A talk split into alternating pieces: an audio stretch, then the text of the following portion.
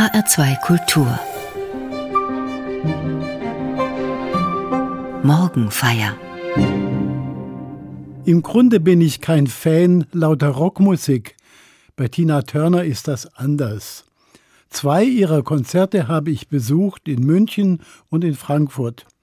Zusammen mit Tausenden ihrer Fans habe ich eine Frau voll sprühender Energie erlebt. Noch mit 70 tourte sie als Solokünstlerin rund um die Welt. Tina Turner ist für mich weder ein Idol noch eine Heilige. Aber ich finde, sie war ein ganz besonderer Mensch. Darum möchte ich in dieser Morgenfeier davon erzählen, was mich an Tina Turner und ihrer Musik fasziniert. Am 24. Mai 2023 ist sie im schweizerischen Küsnacht gestorben. Gefallen hat mir an ihr die unerschütterliche Lebensfreude, die aus ihren Augen blitzte. Gefallen hat mir, wie sie nach schwersten Schicksalsschlägen aufgestanden und aufgebrochen ist, und nicht zuletzt, wie sie offen zu ihren spirituellen Wurzeln gestanden hat. 40 Jahre hat sie täglich meditiert, manchmal mehrere Stunden lang. Gewiss, die buddhistische Lehre, nach der sie ihr Leben gestaltete und meditierte, sind mir als Christ weitgehend fremd. Ich vermisse darin vor allem das persönliche Du des lebendigen Gottes. Trotzdem finde ich da auch vieles, was mich anspricht. Auf die Frage, ob sie Gemeinsamkeiten zwischen Christentum und Buddhismus sehe, antwortete Tina Turner in einem Interview. Auf jeden Fall. Religionen hängen zusammen. Die christliche Lehre der Liebe und die buddhistische Lehre des Mitgefühls überschneiden sich auf wunderbare Weise. Beide weisen uns an, dem Guten durch gütige Handlungen zum Durchbruch zu verhelfen. Die Förderung der interreligiösen und interkulturellen Einheit liegt mir sehr am Herzen. Hören wir das Lied Great Spirits, in dem Tina Turner die universelle Verbundenheit aller Wesen besingt.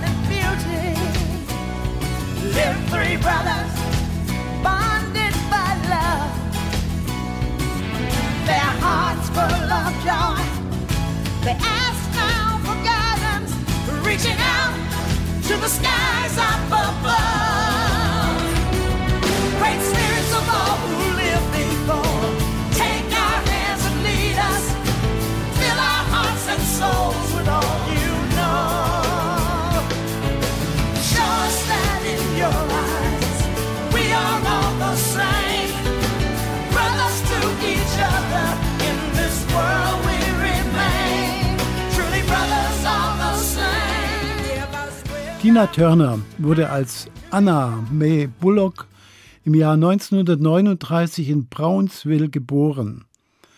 In ihrer Autobiografie schreibt sie, ihre Mutter habe im Keller eines Krankenhauses entbunden. So war es für afroamerikanische Mütter vorgesehen. Schon hier zeichnet sich eine schwere Kindheit ab. Von Anfang an musste ich kämpfen. Wie fühlt es sich an, ein ungewolltes Kind zu sein? Über meinen ersten Lebensjahren lag ein Schatten. Die Person, die ihn warf, war mehr abwesend als anwesend. Gemeint ist meine Mutter Selma.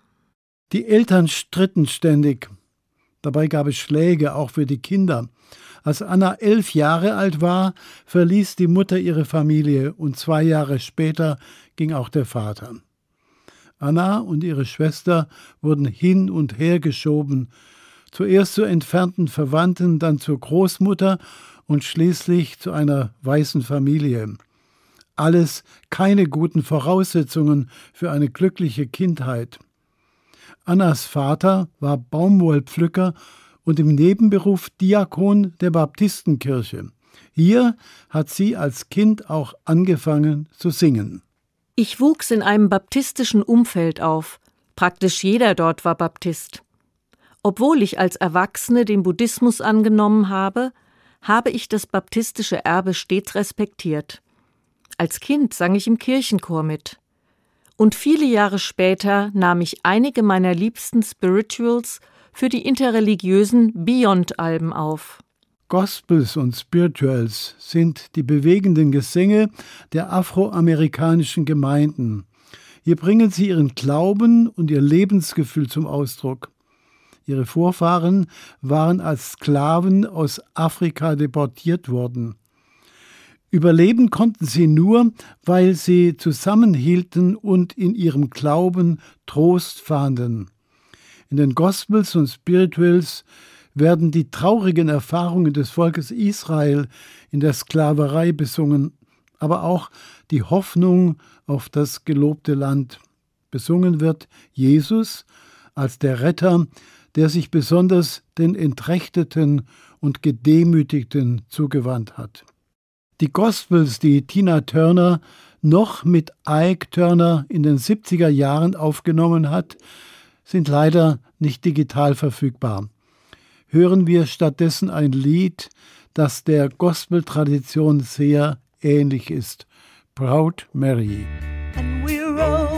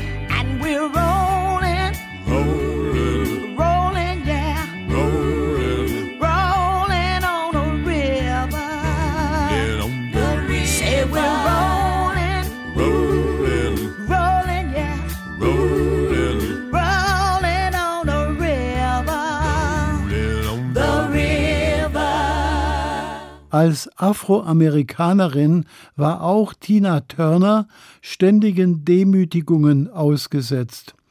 Einige Jahre war sie mit ihrem Mann Ike Turner und seiner Band fast täglich auf Konzerttournee. In ihrer Autobiografie schreibt sie In den 60er Jahren waren Fahrten in den tiefsten Süden der Vereinigten Staaten schwierig für uns, denn es bestand die Gefahr, in gefährliche Situationen zu geraten. Wie oft uns ein weißer Polizist auf den Straßen Mississippis herauswinkte, nachdem er unsere schwarzen Gesichter gesehen hatte, weiß ich nicht mehr. Viel schlimmer hat Tina Turner die Demütigungen in der Beziehung zu Ike Turner erlebt. Er hatte ihr nicht nur seinen Namen Turner aufgezwungen, er verhielt sich als Ehemann extrem gewalttätig. Ständig kontrollierte, beschimpfte und misshandelte er seine Frau. Erst Mitte der 70er Jahre hat es Tina Turner geschafft, aus dieser Hölle zu fliehen. Es gab eine Zeit, in der sie diese seelischen Grausamkeiten, wie viele andere Frauen, ertragen und ausgehalten hat. Dann aber hat sie dagegen rebelliert und ist ausgestiegen, ganz ohne Gewalt und ohne Racheabsichten. Woher nahm sie die Kraft dazu? Sie selbst spricht immer wieder von der Kraft ihres Geistes, der ihr das Leben gerettet habe. Das Thema meines Lebens könnte man so zusammenfassen Gift in Medizin verwandeln. Das ist ein uraltes Konzept. Vereinfacht bedeutet es, wenn etwas Negatives auftaucht, Gift eben, haben wir die Kraft, darin den verborgenen Wert zu finden und ihn in etwas Gutes zu verwandeln, in Medizin.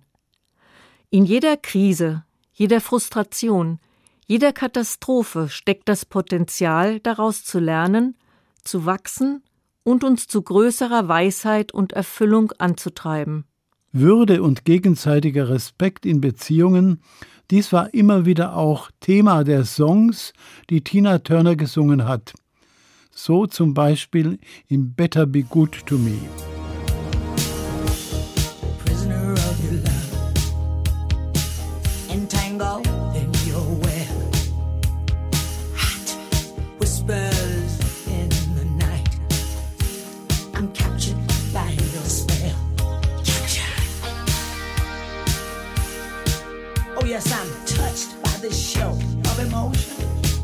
Try.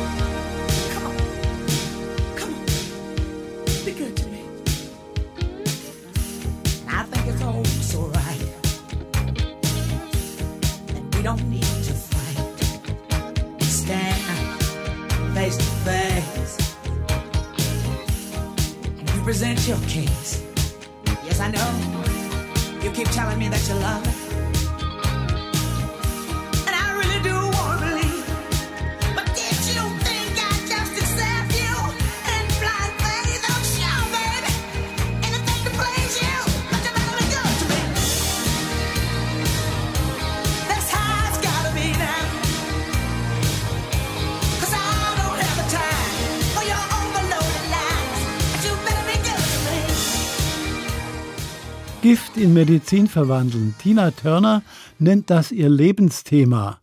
Sie meint das, was im Buddhismus Geistesgifte genannt wird. Sie meint toxische Kräfte wie Aggressivität, Racheabsichten, Eifersucht, Gewalttätigkeit.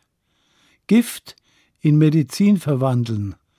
In Buddhas Lehrreden lese ich. Besiege Zorn durch Liebe. Besiege Böses durch Gutes. Besiege Festhalten durch Geben. Besiege Lügen durch die Wahrheit. Buddha und Jesus sind grundverschieden, aber ich sehe viel Gemeinsames zwischen beiden. Ganz ähnlich wie die eben zitierten Worte von Buddha klingen Sätze aus der Bergpredigt, wie sie im Matthäusevangelium stehen.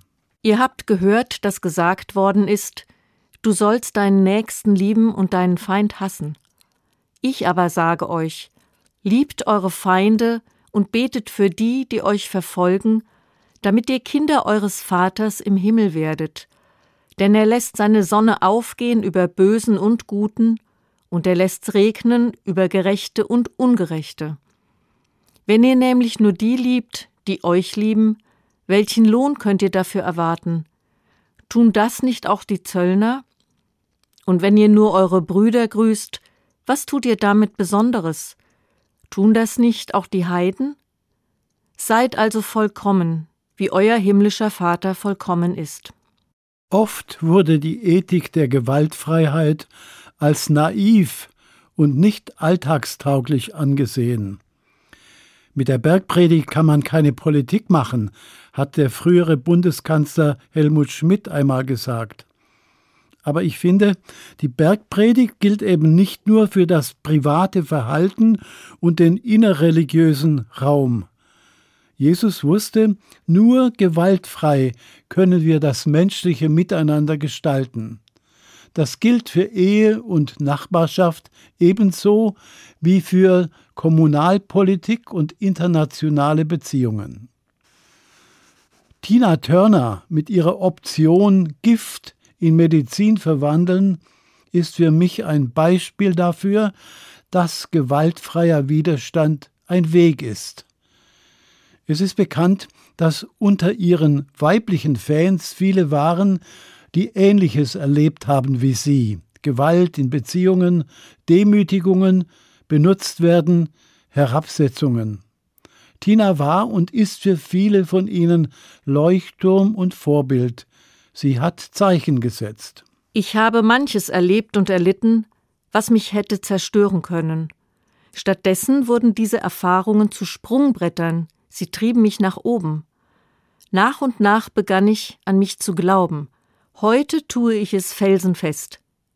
Spirituelle Entwicklung und, ganz altmodisch, harte Arbeit haben mich befähigt, die Herausforderungen zu meistern und meine Träume zu verwirklichen, sowohl beruflich als auch privat. Ihre Erfahrungen im Leben und in der Liebe spiegeln sich auch im nächsten Lied On Silent Wings.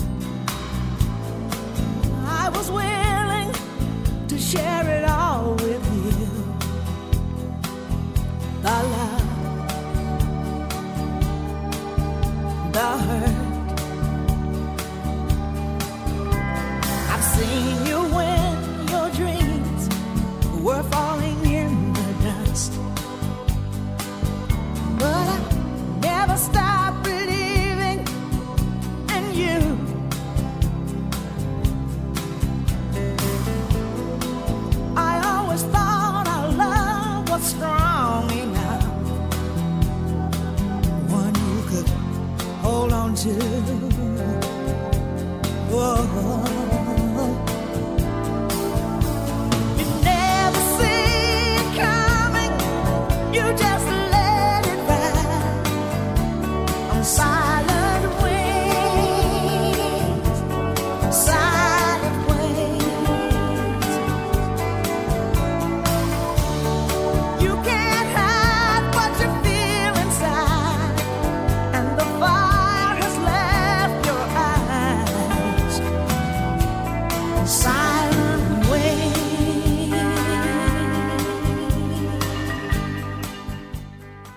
1984.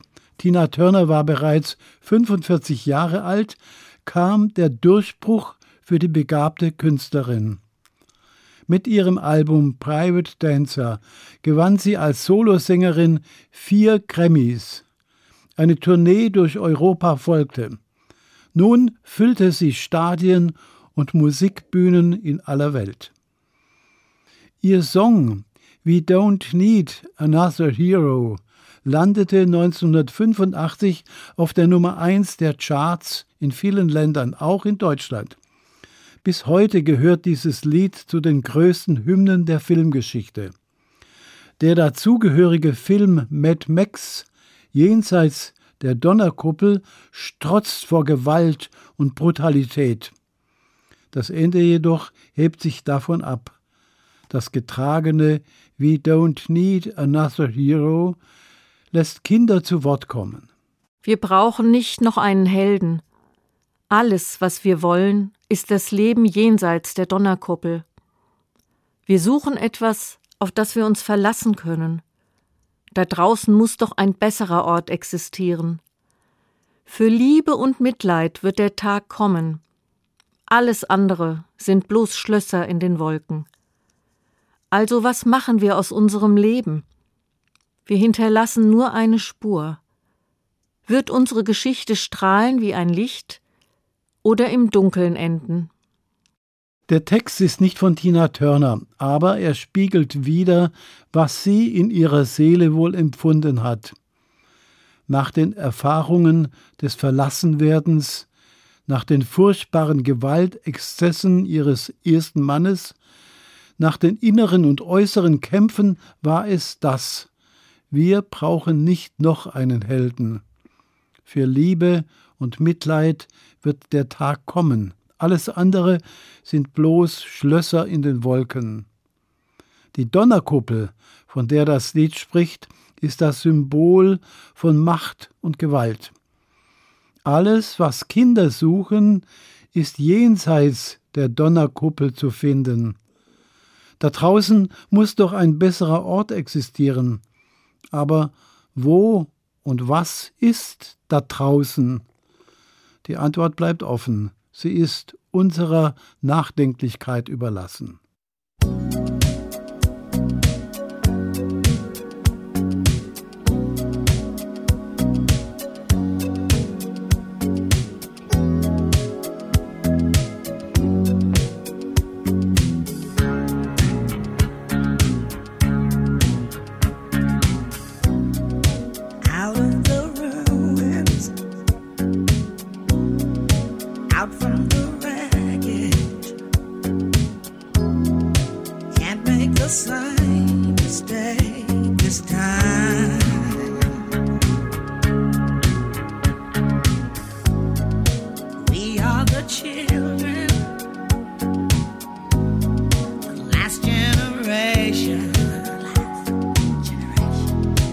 We are the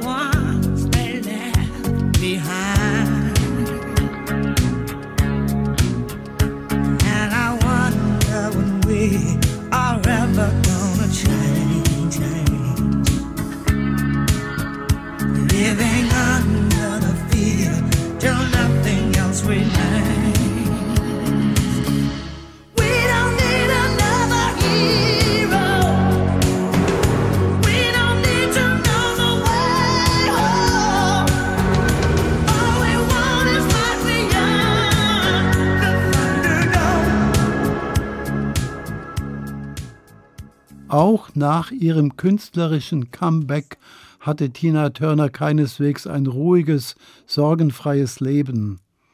In Erwin Bach fand sie die Liebe ihres Lebens, im schweizerischen Küssnacht eine neue Heimat. Sie erzählt in ihrer Autobiografie von lieben Nachbarn, von einer wunderbaren spirituellen Begleiterin und davon, wie sehr sie den Ruhestand nach ihrer Abschiedstournee genossen hat. Und doch gab es da immer wieder heftige Schicksalsschläge. 2018 nahm sich ihr ältester Sohn Craig das Leben. Ronny, der jüngere Sohn, starb 2022 im Alter von 62 Jahren nach schwerer Krankheit. Bei ihr selbst wurde Darmkrebs diagnostiziert. Dazu kam ein Nierenversagen. Ihrem Mann Erwin Bach, der ihr 2017 eine Niere spendete, verdankte sie noch gute Jahre. Sie schreibt, dass sie sich sehr offen mit dem Sterben auseinandergesetzt hat. Ich bin bereit, wenn die Tür sich öffnet. Unsere Haltung zum Tod hat großen Einfluss auf unsere Einstellung zum Leben. Der buddhistische Weg besteht darin, den Tod nicht zu fürchten, sondern ihn als natürlichen Teil des Lebenskreises zu sehen. Mit diesem Verständnis vom Tod können wir das Leben noch mehr wertschätzen. Es führt uns die Kostbarkeit jedes Augenblicks vor Augen. Tina Turner starb am 24. Mai 2023. Sie hinterlässt nicht nur ein beachtliches Lebenswerk, sie hinterlässt uns ein Beispiel, wie menschliches Leben gelingen kann. Für viele ist sie in ihrer Menschlichkeit und in ihrem geistigen Tiefgang ein Vorbild. Der Refrain des letzten Liedes, das wir einspielen, könnte ein Gebet sein. Der Text lautet auf Deutsch Gerade jetzt brauche ich deine Liebe. Gerade jetzt gib sie mir. Gerade jetzt suche ich deine Liebe, gerade jetzt. Hören Sie, Paradise is here. You say you wanna live some, move out into the fast lane. You say you need excitement to make you come alive. Someplace a million miles from the shadows that surrounds you. I look for your attention. You're lost out in the future. When lovers ask no questions, and shadows never fall. Some pilgrims bound for paradise. No compromise.